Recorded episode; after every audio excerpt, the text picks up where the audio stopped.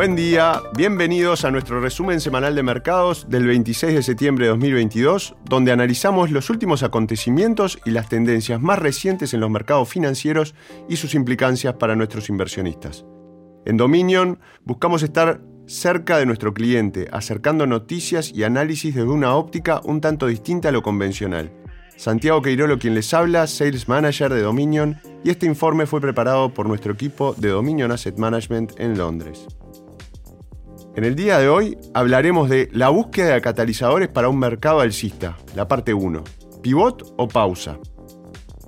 En los últimos dos meses hemos reiterado nuestra opinión de que es probable que el actual ciclo de mercado bajista persista hasta que se produzca al menos un catalizador importante para un nuevo mercado alcista. En las próximas semanas profundizaremos en lo que queremos decir con esto y explicaremos lo que los inversores pueden buscar como indicadores iniciales de la materialización de uno de estos catalizadores del mercado alcista.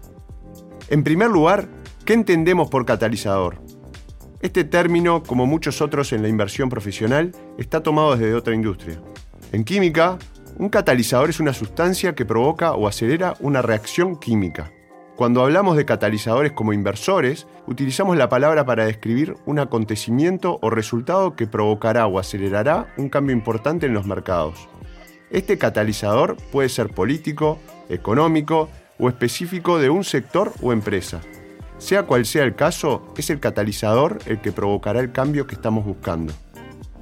En el caso del actual ciclo de mercado en el que nos encontramos, un catalizador para un nuevo mercado alcista sería algún resultado o acontecimiento que provocara un cambio importante en los mercados y actuara para impulsar un nuevo ciclo de mercado alcista.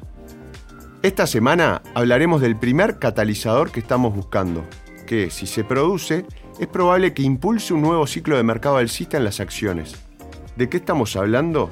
Esto sería un pivot o una pausa en la política de los bancos centrales. Los bancos centrales de la mayor parte del mundo desarrollado, encabezados por la Reserva Federal de Estados Unidos, están subiendo las tasas de interés. La semana pasada, la Reserva Federal de Estados Unidos volvió a subir las tasas en un 0,75%, con lo que el rango de tasas de Estados Unidos pasó a ser del 3% al 3,25%. El Banco de Inglaterra subió su tasa básica en un 0,5% hasta el 2,25%. Las tasas en estas y otras grandes economías eran efectivamente del 0% a principios de este año y este acelerado cambio marca una de las subidas de tasas más rápidas de la historia. Los bancos centrales lo hacen en respuesta a las tasas de inflación más altas de los últimos 40 años. La subida de las tasas es la mejor y casi la única herramienta de que disponen los bancos centrales para tratar de combatir la inflación.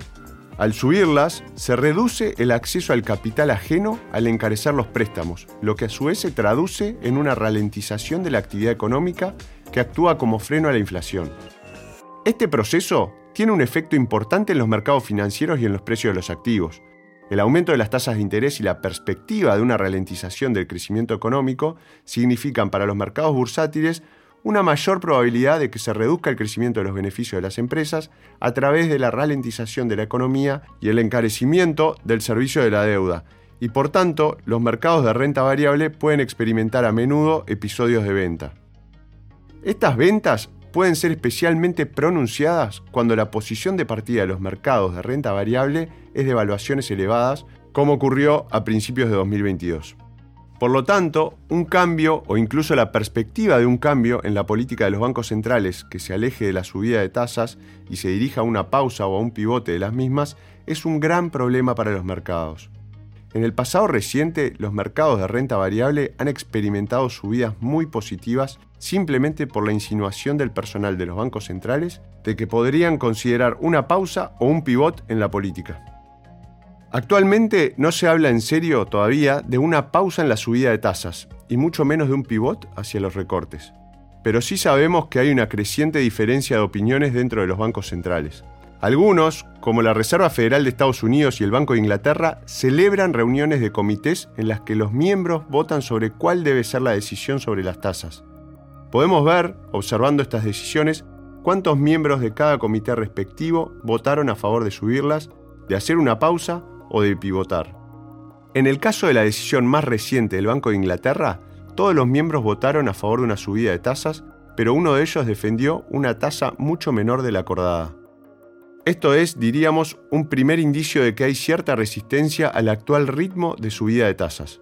También en Estados Unidos hay indicios de una resistencia similar, marginal pero creciente, a la actual política de grandes subidas de tasas, lo que suele desencadenar una pausa o un pivot en las políticas de los bancos centrales es una desaceleración importante de la economía.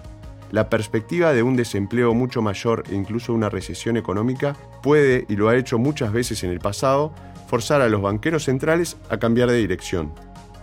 De nuevo, este es un indicador anticipado de un posible cambio de política, una prueba de una desaceleración económica drástica.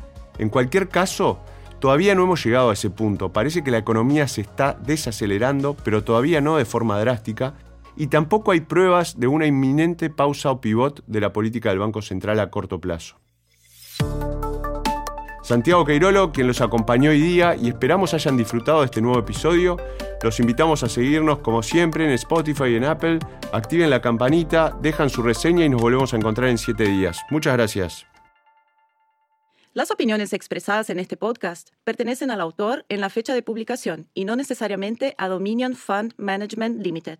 El contenido de este podcast no pretende ser un asesoramiento de inversión y no se actualizará después de su publicación. Las imágenes, videos, citas bibliográficas y cualquier otro material de este tipo que pueda estar sujeto a derechos de autor se reproducen total o parcialmente en este artículo sobre la base del uso legítimo que se aplica a la información periodística y al comentario periodístico de los acontecimientos.